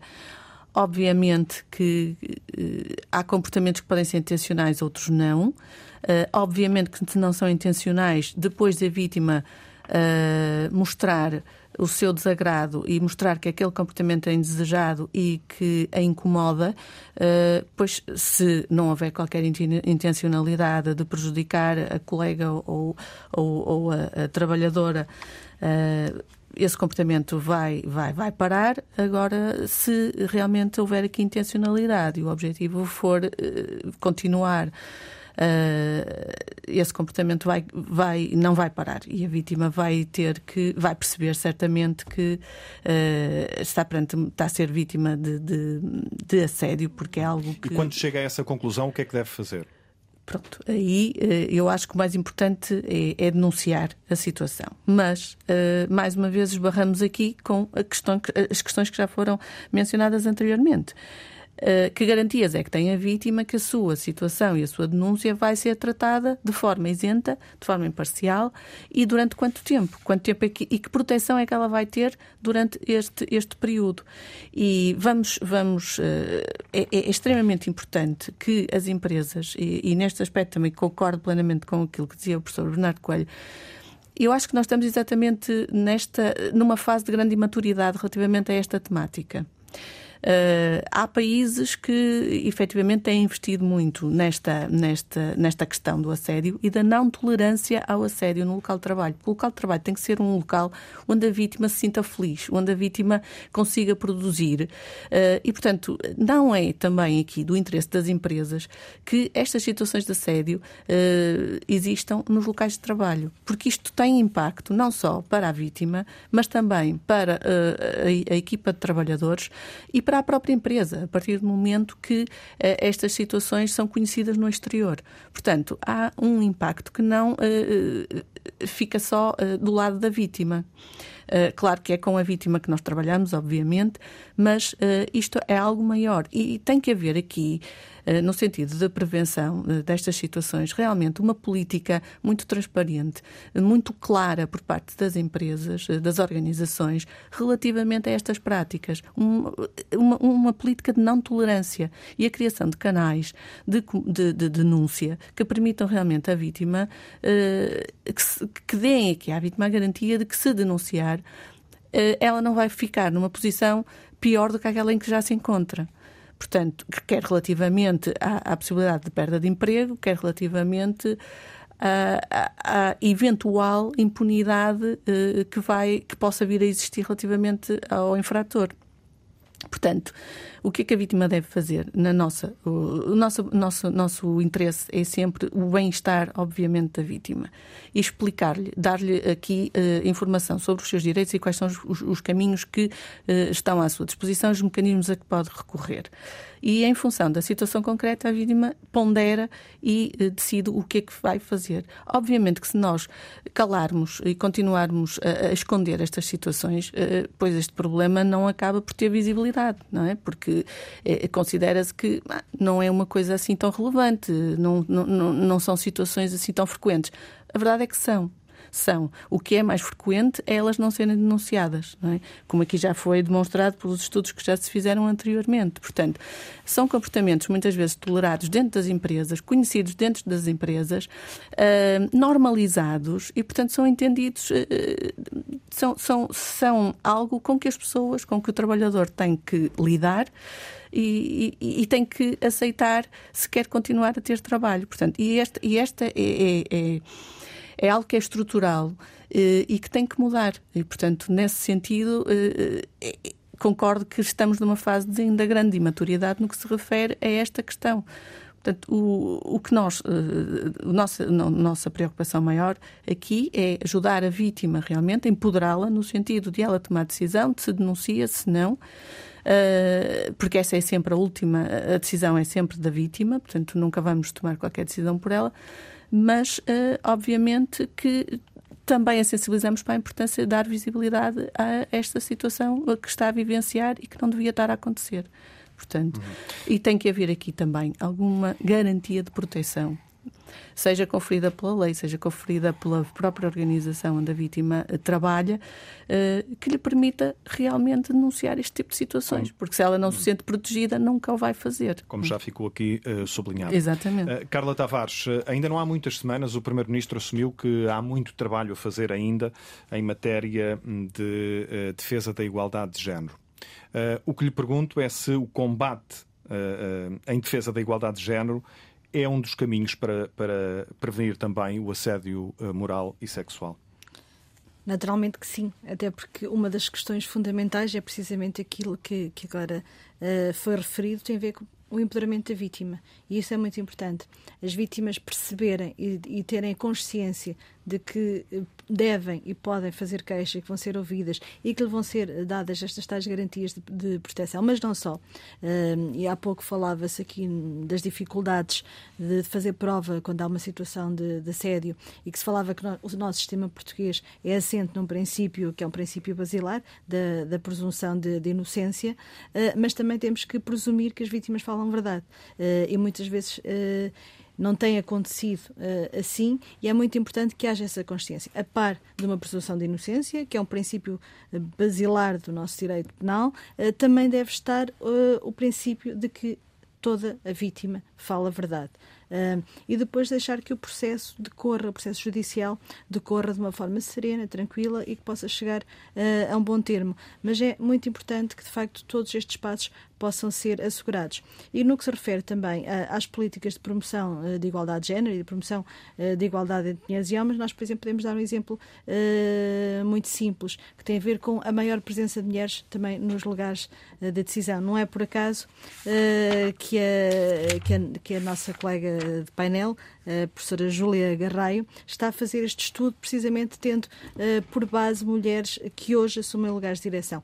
É que, se calhar, nós também poderemos verificar que havendo mais mulheres no lugar de direção, também a forma como estas questões são tratadas uh, passa a ser mais eficaz e passa a ter uma outra visibilidade. Recentemente, numa destas ações que a CIT tem uh, participado e, tem, e que tem promovido a solicitação de várias entidades, uh, foi feita uma ação onde estiveram muitas pessoas que trabalham numa determinada organização e que essa organização é presidida atualmente por uma mulher. E foi da iniciativa dessa mulher promover aquela ação precisamente por ter a consciência que este é um problema grave. E nunca, uh, em muitos anos de existência daquela organização, uh, tinha sido feita, promovida uma ação daquele, daquele género. Está a falar de uma organização, uma empresa? Ou... Uma empresa, sim, uma empresa. E, e que, de facto, isto faz toda a diferença, porque efetivamente, quando nós dizemos é muito importante termos mais mulheres a ocupar, a ocupar lugares de decisão, não é só porque haja uma maior representatividade das mulheres, que também é esse o objetivo, havendo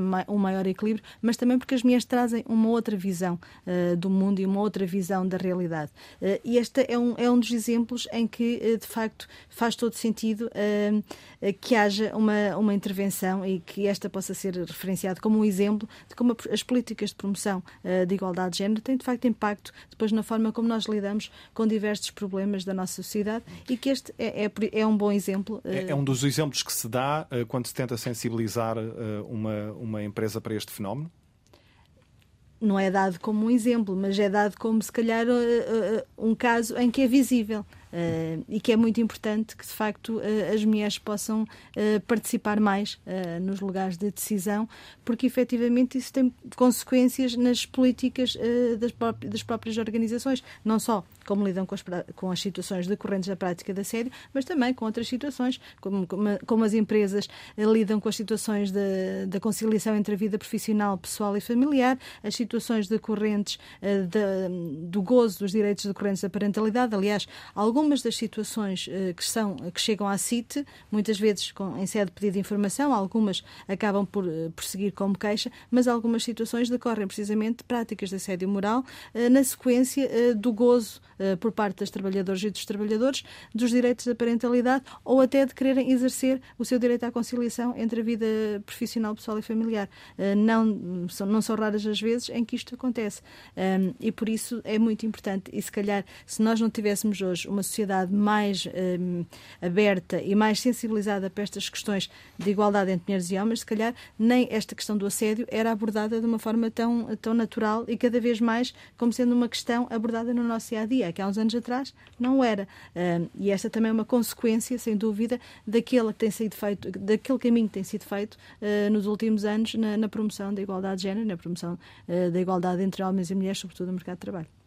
Eh, Bernardo Coelho, temos falado uh, uh, muito da, da, forma como, como, se deve lidar com as denúncias, do que fazer a seguir. Uh, e em matéria de prevenção, o que é que ainda está por, por fazer? Antes de, parece, parece me for repetir, antes de ir diretamente à sua, à sua questão, só sublinhar esta importância de nós entendermos os fenómenos do assédio sexual e do assédio moral, se quisermos, através de uma lente das questões de género e da igualdade de género. Um, e isso parece-me fundamental, não só porque aquilo que nos diz a realidade é que as mulheres são mais frequentemente o alvo destas situações, os homens são mais frequentemente, bastante mais frequentemente, os autores das situações abusivas de assédio sexual e de assédio moral, mas também, eh, e se quisermos é, é, é, é, o último uh, uh, exemplo, ou exemplo mais paradigmático de que é uma, as questões de género estão altamente envolvidas nas questões do assédio uh, moral e sexual, é quando há estes picos mediáticos de denúncia de, de situações de, de assédio, aquilo que se faz às pessoas denunciantes e às vítimas, que são normalmente mulheres. É a desvalorização sistemática daquilo que elas nos estão a dizer, é a desvalorização sistemática das mulheres, do que elas dizem, do que elas fazem e até a desvalorização por porque é que não fizeram antes. Uh, interrogando-as porque é que não denunciaram antes, uh, porque, quem são as pessoas. No fundo, há, uma, há um exercício de uma segunda violência, digamos assim, sobre estas pessoas, que são general, geralmente mulheres, que vêm denunciar publicamente os casos de assédio. E é isso, se quisermos, é sintomático de como as questões do assédio não estão desvinculadas de da formas desigualdade. De, da desigualdade, de formas mais vastas da desigualdade, das percepções sociais e culturais sobre o lugar dos homens e sobre o lugar das mulheres e sobre aquilo, uh, sobre a forma como os homens podem exercer, se quisermos, uh, seja violência objetiva ou mais mais simbólica sobre, sobre as mulheres. Um, Bem, indo diretamente àquela questão que me colocou sobre a prevenção, eu acho que aqui é importantíssimo, porque nós estávamos aqui, se quisermos, a falar um pouco já de uma fase da judicialização, eventualmente, destas situações de assédio moral e de assédio sexual, mas acho que há coisas a, a montante a fazer. Em primeiro lugar, nós temos que perceber que estamos a falar de assédio moral ou sexual em contexto laboral. E aí é fundamental nós chamarmos as organizações, as empresas, as entidades empregadoras, as universidades, para jogar este jogo. Não é jogar o jogo da prevenção. E isso faz-se como? Faz, nós percebemos que podemos atuar uh, a três níveis diferentes. Se quisermos a prevenção primária, que é onde podemos colocar todas as tipo de ações de sensibilização, formação, que são importantíssimas para transformar a forma como as pessoas veem as questões da igualdade de género, o lugar dos homens e das mulheres, mas também percebem o que é o assédio e o que é que se pode fazer nas circunstâncias de se viver ou de se testemunhar o assédio. Isso é ao nível da prevenção primária. Na prevenção secundária, quando as, quando as coisas já ocorreram, quando já houve alguém que foi vítima de uma situação de assédio moral ou de assédio sexual, e aí são importantíssimos os códigos, os códigos de boa conduta, e são importantíssimos os tais mecanismos de resolução, serem claros, explícitos, transparentes e justos justos para todos os envolvidos. É? Ah, porque o princípio da presunção da inocência também é importante nestas situações. E, portanto, as organizações terem estes mecanismos de averiguação interno que podem até uh, dar, dar, dar uh, lugar a um processo disciplinar não temos que ficar apenas pela sanção, digamos assim, da, da multa, uh, mas podemos, uh, as, as, entidades empregadoras podem uh, fazer um processo disciplinar e eventualmente conduzir ao, ao, despedimento, se for provado a situação da sede e dependendo da gravidade da situação. Depois há um terceiro nível, que é, se quisermos, a prevenção terciária ou a reparação. O que é que se pode fazer para reparar esta situação? Pode-se atuar eh, eh, evidentemente junto da vítima, mas também junto da pessoa agressora, por exemplo.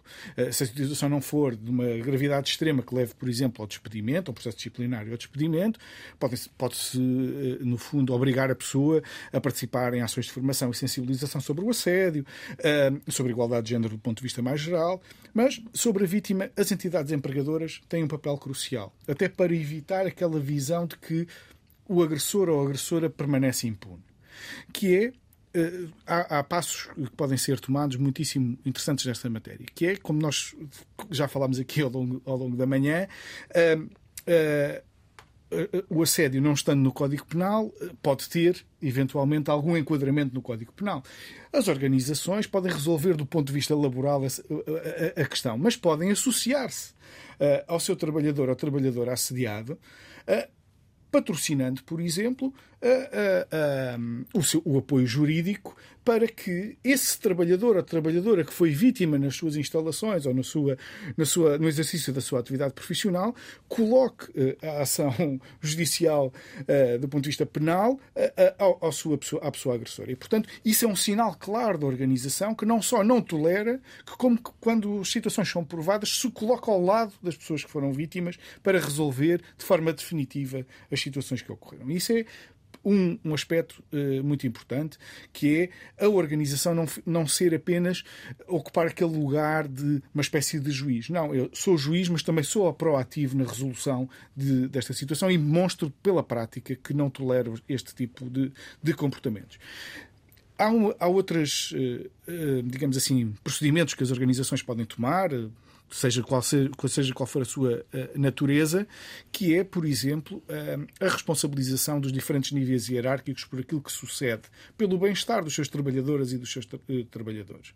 Não? E, portanto, diferentes níveis de desfia serem responsabilizados porque ocorre com as suas equipas.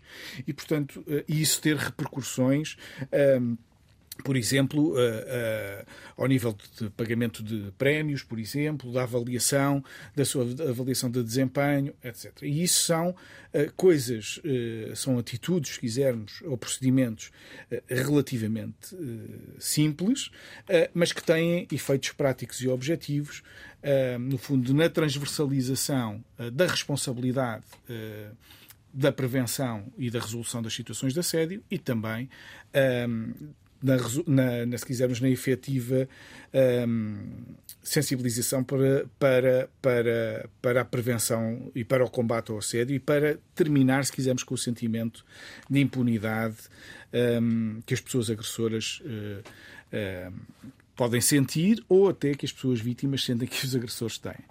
Júlia Garraio, um e na academia, o que é que está uh, por fazer em concreto na área da prevenção? E pergunto-lhe se, pela percepção que tem, uh, se os casos de, de, assédio na academia estão também relacionados, pelo menos uh, em larga maioria, com questões de género. Sim, sim, eu, eu creio que sim, que os, os próprios números apontam para isso. A maioria dos agressores são, ou dos assediadores, são homens. A maioria das vítimas são, são mulheres. Claro que uh, temos também, e nós constatamos isso no nosso estudo, temos também casos de uh, vítimas do sexo masculino. No nosso estudo, em termos de agressoras e de assediadoras uh, de assédio sexual, apenas encontramos homens, assédio moral, não. Portanto, apesar do nosso estudo não ser sobre assédio moral, uh, foi uh, as participantes relatavam, sem serem solicitadas, relatavam-nos também muitas situações de assédio moral. E aí diziam que, que as mulheres teriam comportamentos idênticos uh, aos dos homens em termos de assédio, assédio moral. Aí há um certo equilíbrio, digamos assim, na questão do assédio moral. Exato, portanto, que era uma questão de poder. Portanto, esta, infelizmente, é algo que já foi, tem, tem sido já muito estudado e há muitos estudos neste sentido. Muitas mulheres, quando atingem uh, cargos de poder ou de muito poder, uh, muitas vezes acabam, digamos assim, não serem elas a transformar a instituição, mas serem a instituição a transformá-las a elas e a reproduzirem uh, dinâmicas de poder e dinâmicas de assédio que normalmente se associam aos homens, visto tradicionalmente o poder ter estado na, na, nas mãos dos homens. Portanto, claro que eu concordo totalmente com um, a justiça de género, com o equilíbrio de género. Um, é um objetivo, é uma questão de justiça, é uma questão pela representatividade, é uma questão pela qual todos e todas nos devemos bater. No entanto, temos de estar alerta para o facto de, por si só, não ser suficiente uh, e, e estarmos atentas a estes fenómenos que é uh, mulheres em posição de poder exercerem assédio moral e também, portanto, não, no nosso estudo nós não verificámos, mas através de outros estudos no estrangeiro, uh, e há o caso famoso de Ronell no, nos Estados Unidos, uma mulher em que era ela a assediadora uh, sexual. Portanto, infelizmente teremos de estar atentas a isso. Uh, eu, eu, não, eu não queria estar a, a, repetir o que os colegas de painel já disseram e disseram tão bem, um, se me permitissem, uh, queria só chamar a atenção para outra, outra questão que me parece aqui importante. Muitas destas investigações um, de situações, portanto, quando há denúncia, quando há uma investigação, e nós sabemos também pelos tribunais, muitas destas situações acabam por ser arquivadas ou não, não, não levarem a qualquer penalização pela questão da falta de prova. Uh, o que não é, quer dizer, não, não temos de ver isto necessariamente como algo negativo, portanto, em caso de dúvida, não vamos condenar o inocente. Portanto, há a presunção de inocência e se uh, quem julga o caso, quem investiga o caso, considera que há uma dúvida, portanto, que a prova não é suficiente para levar a uma penalização, então não, não, não, não há qualquer penalização. Uh, e creio que temos de lidar, temos de estar preparados e preparadas para lidar com estas situações. Muitas delas irão ser arquivadas por falta de prova. Uhum. O que é que se faz a seguir? E é aqui o que se faz a seguir que me causa muita preocupação e creio que não está suficientemente a ser debatida.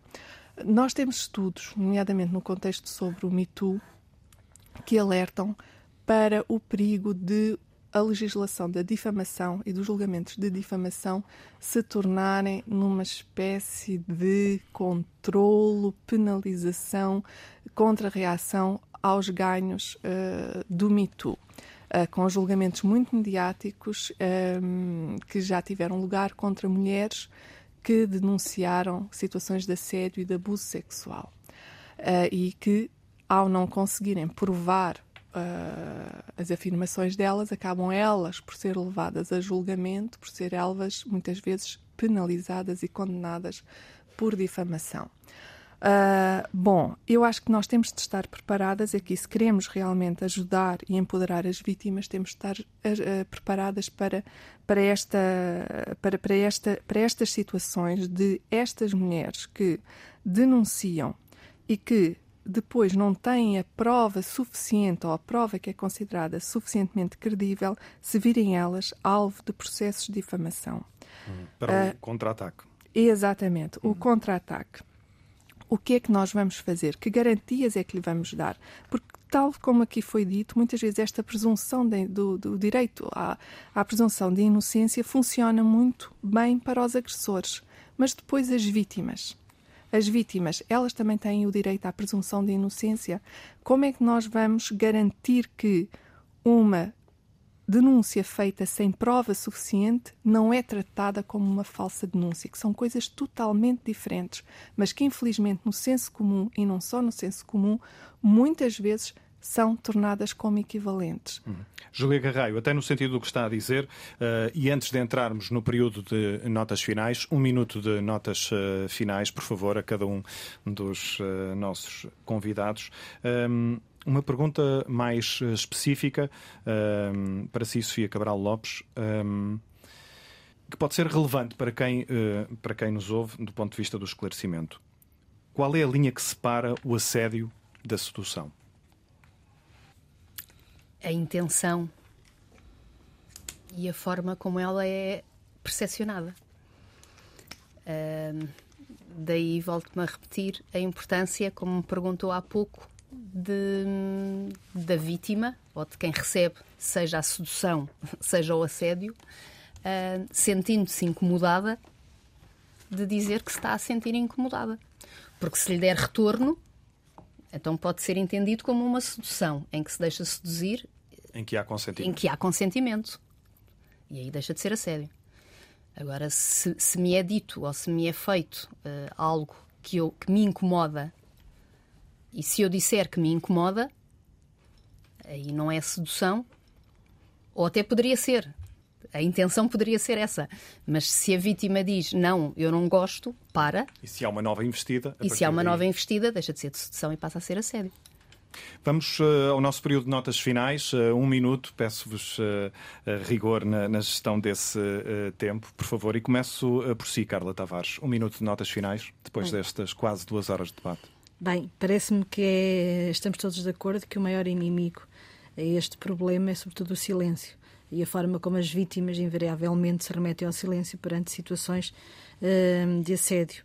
Uh, e por isso acho que nós devemos, como eu dizia há pouco, olhar para, para as respostas que temos uh, ver o que é que tem que ser alterado e depois investir mais uh, nesta, na formação e na sensibilização uh, para públicos-alvo, nomeadamente no, em contexto laboral. Eu falo porque a, a, Comissão para a Igualdade no Trabalho e no Emprego trabalha especificamente em situações que envolvem relações laborais e por isso é muito importante olhar para essa, para essa, para essa componente da formação e depois também o empoderamento à vítima e esta dimensão que é importante e que o professor Bernardo há pouco também salientou, presumir que a vítima diz a verdade e não fazer com que haja uma dupla penalização, uma culpabilização, muitas vezes, até da própria vítima. É muito importante que, a par da, da presunção de inocência de, da pessoa agressora, uh, esteja sempre esta presunção de que a vítima também diz a verdade. Acho que estes são, são questões essenciais que nós devemos ter em conta.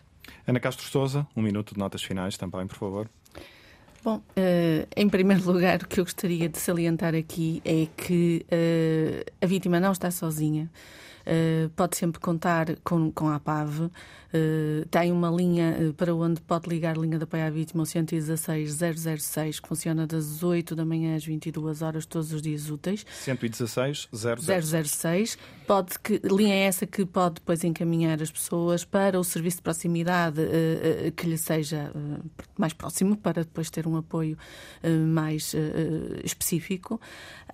Dizer-lhe que não estão sozinhas, que é normal que se sintam sintam uh, desanimadas, uh, que tenham impacto psicológico, físico deste tipo de situações, uh, emocional, social e que, portanto, o, o, silêncio é algo que não as vai favorecer e que, portanto, podem contar com a ajuda da APAV em todo o processo uhum. que decidam uh, encetar. Julia Garraio, um minuto de notas finais, por favor. Sim. Uh, eu, em relativamente à, à, academia, eu julgo que é essencial continuarmos a investigar, haver mais estudos. Uh, diria que estamos ainda numa fase inicial. Uh, temos já conhecimento, temos já um conhecimento bom, mas é preciso mais e melhores estudos para percebermos o funcionamento deste problema, com os processos pelo, como ele funciona e também para percebermos a eficácia ou não dos mecanismos que estão a ser implementados. Nós estamos numa fase de transformação, de implementação de normas, de códigos de conduta. É preciso irmos agora mais além e ver a eficácia. Estão a funcionar ou não. Uh, queria também, uh, relativamente às soluções, uh, e aqui pensando nas vítimas, era importante que quem se vê nestas situações não visse o problema como um problema individual, como um problema da sua parte, fui eu que fiz isto, fui eu que fiz, fiz aquilo. Portanto, esta culpabilização da vítima que é, continua a ser muito frequente um, e que a, a, resolução também terá, não será individual e, portanto, deverão, uh, para sair deste silêncio, não ver isto como um esforço individual, mas como algo coletivo.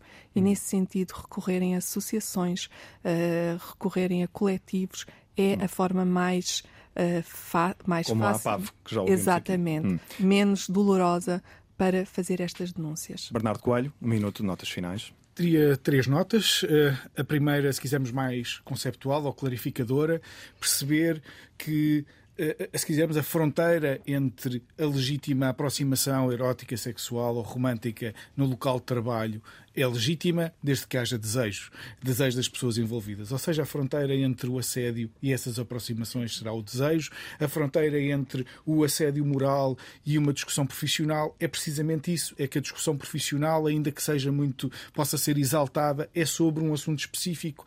Quando esse assunto está resolvido, dissipa-se o conflito, digamos assim. Um, a segunda nota tem a ver com o conhecimento da realidade. É importante, de facto, e aqui reforçar um pouco o que a Júlia acabou de dizer, eh, eh, o, investimento eh, na produção sistemática de, conhecimento sobre a realidade do assédio moral e do assédio sexual em Portugal.